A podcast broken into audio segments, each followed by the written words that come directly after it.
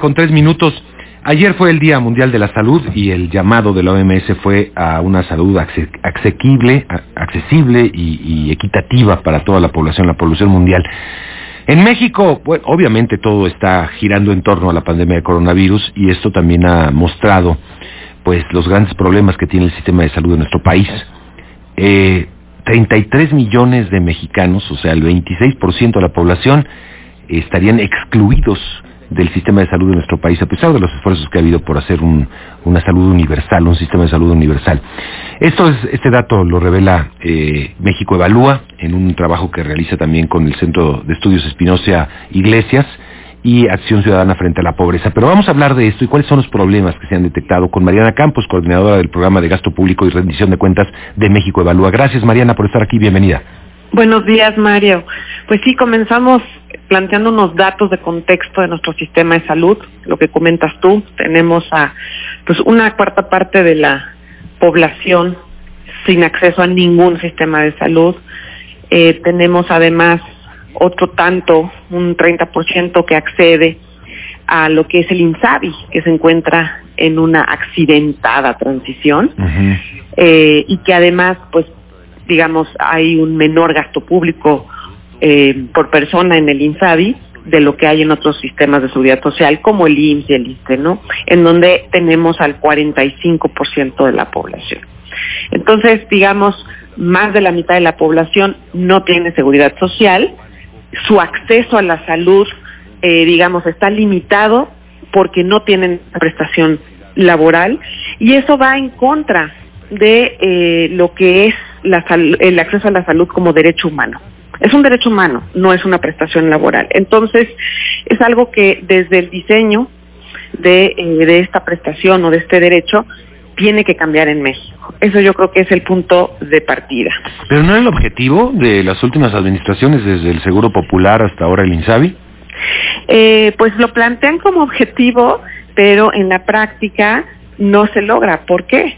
En el caso del INSABI, y también lo fue así con el Seguro Popular, no accede la gente a las mismas prestaciones o beneficios en su esquema de salud.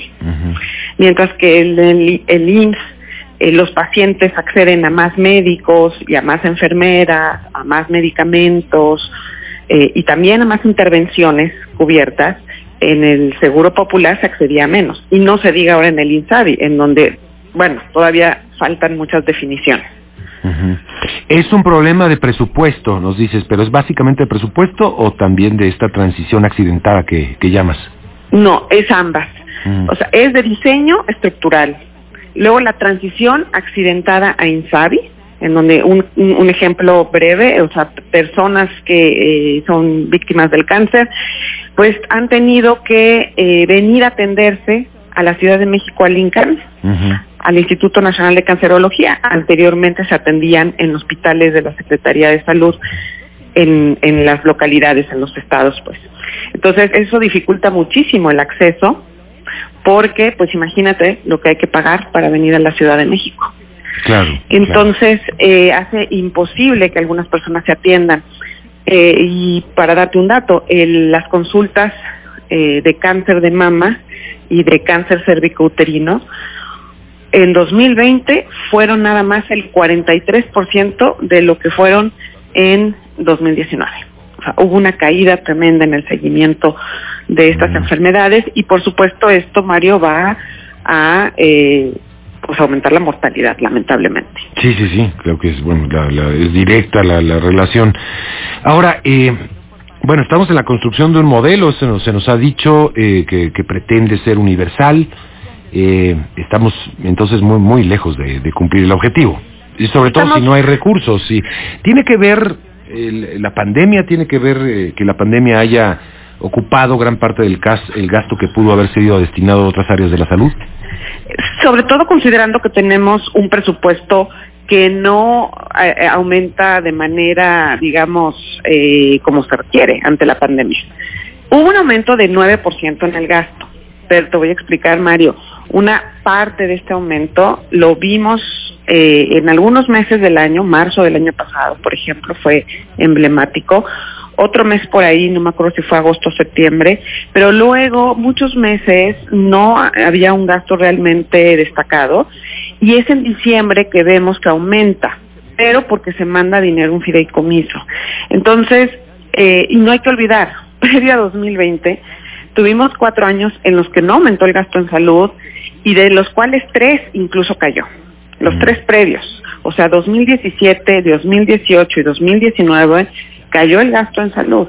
Entonces realmente el aumento del año pasado pues no no no se sintió. Y eh, bueno estamos muy lejos en los parámetros internacionales. Se recomienda que un país gaste el 6% de su producto interno bruto. México está gastando menos de la mitad de eso el 2.8%. Entonces, mientras no tengamos eh, sostenibilidad en el presupuesto, es decir, no ir, como ha pasado ahorita en los últimos años, de vamos a autorizar una reforma para que saquemos dinero de los ahorros y con eso aumentamos el gasto de salud. Pues eso no es sostenible, los ahorros son finitos y necesitamos realmente fuentes que puedan garantizar, garantizar un aumento sostenido. Eh, y eso pues nos ha dado esa discusión, está supuestamente por darse en estos días, por eso también es muy eh, eh, oportuna la discusión, de este viernes al próximo miércoles 14 de abril, en teoría eh, un grupo amplio de legisladores van a estar discutiendo los temas del gasto público, las necesidades de este gasto, en donde se encuentra prevista la discusión del gasto en salud. Entonces esperemos que haya algo de seriedad es importantísimo que en el corto plazo se reasignen recursos a este sector, especialmente de programas y proyectos que, pues tú sabes, no han demostrado su eh, rentabilidad económica y social y ahí los tenemos en el presupuesto. Ahora, también hay un problema de ejercicio de gasto, ¿no? De, incluso de, es lo que estaba leyendo un poco en, este informe que están presentando. También. O sea, de por sí es poco y no se está ejerciendo. ¿Qué es, Así lo que está pasando ahí, no? Como, dicen las abuelas, es poco el amor y desperdiciarlo en Exacto. Mira, para empezar, administrar, esto es un multisistema de salud. El ISTE, el IMSS, Pemex, de entrada, incluso dentro del sector público, hay varios. Luego tenemos el INSABI, ¿no? Entonces, cada uno de estos sistemas tiene gastos administrativos. Es ocioso tener eh, tantos sistemas porque gastamos en su administración, en lugar de tener uno y pues eh, ahí prever todos los gastos administrativos. ¿Esa sería una de las recomendaciones? ¿Tener solo un sistema de salud? Por supuesto. Ahora, entendemos que de entrada es una reforma muy ambiciosa. Lo que se puede hacer es como un primer paso, o sea, lo que se tiene que plantear es una agenda mediano y largo plazo, para que México logre gastar seis puntos del Producto Interno Bruto eventualmente para poder garantizar el derecho a la salud. Y movernos hacia un sistema universal en donde en el corto plazo lo que se puede hacer es empezar por lo menos a gastar una cantidad eh, similar en los, en los sistemas para, para, para cada persona. ¿No? Es decir, y ya se había puesto un mecanismo a funcionar, una mesa de trabajo con organizaciones de pacientes y todo, en donde se estaba revisando los cuadros de beneficios para lograr uno. O sea, se tiene que lograr un cuadro de beneficios que a lo mejor va a estar ahorita administrado por los distintos multisistemas y una vez puestos de acuerdo en eso, quizás se puede avanzar. En fin, es, es complejo, pero no podemos dejar de atenderlo porque es un derecho humano y en este momento, pues lamentablemente los que menos tienen, menos reciben. Y así no vamos a cambiar la desigualdad. Bueno, sostenibilidad, eh, eh, me parece interesante eso de unificar todos los sistemas de salud y, crear uno solo. Eh, sí, es, requeriría reformas constitucionales y de otro tipo, pero sería un gran debate nacional. Correcto, pero se puede comenzar con el cuadro de beneficios. Es importante señalarlo y eso ya se había empezado a trabajar incluso creo que en este sexenio. Eh, creo que hay que seguir dándole por ahí. Eh, lo que es también muy importante, Mario, es que haya transparencia en el presupuesto.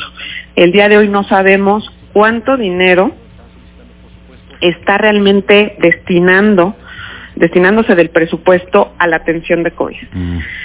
No ha habido un anexo nuevo en el presupuesto, ni en sus informes de ejecución que no se informen esto, a pesar de lo relevante que ha sido la pandemia en nuestras vidas. Entonces, me parece que es un cambio inmediato para que haya una rendición de cuentas, porque ahorita lo que está pasando es que sí, la pandemia está acaparando al personal médico, de enfermería, y estamos descuidando la atención al embarazo y parto, la atención a los cánceres. Me explico. Entonces, eso, eso creo que es como un primer paso que hay que dar, ¿no? Y, y vemos que no sucede, ya pasó más de un año. Mariana, te agradezco mucho por estar con nosotros y platicarnos un poco de este, de este informe que han sacado con las otras organizaciones que ya he mencionado, Espinosa Iglesias y también frente a la pobreza. Gracias, Mariana. Gracias a ti, Mario. Hasta luego. Gracias. Mariana Campos es coordinadora del programa de gasto público y rendición de cuentas de México Evalúa. Pues crítica la situación que está eh, describiendo este estudio. Este, lo puede usted consultar ahí en mexicoevalúa.org mexicoevalúa.org, ahí está este informe donde pues están las cifras dramáticas del sistema de salud. Pausa, 8 de la mañana con eh, ya 14 minutos aquí en Enfoque Noticias. Volvemos enseguida.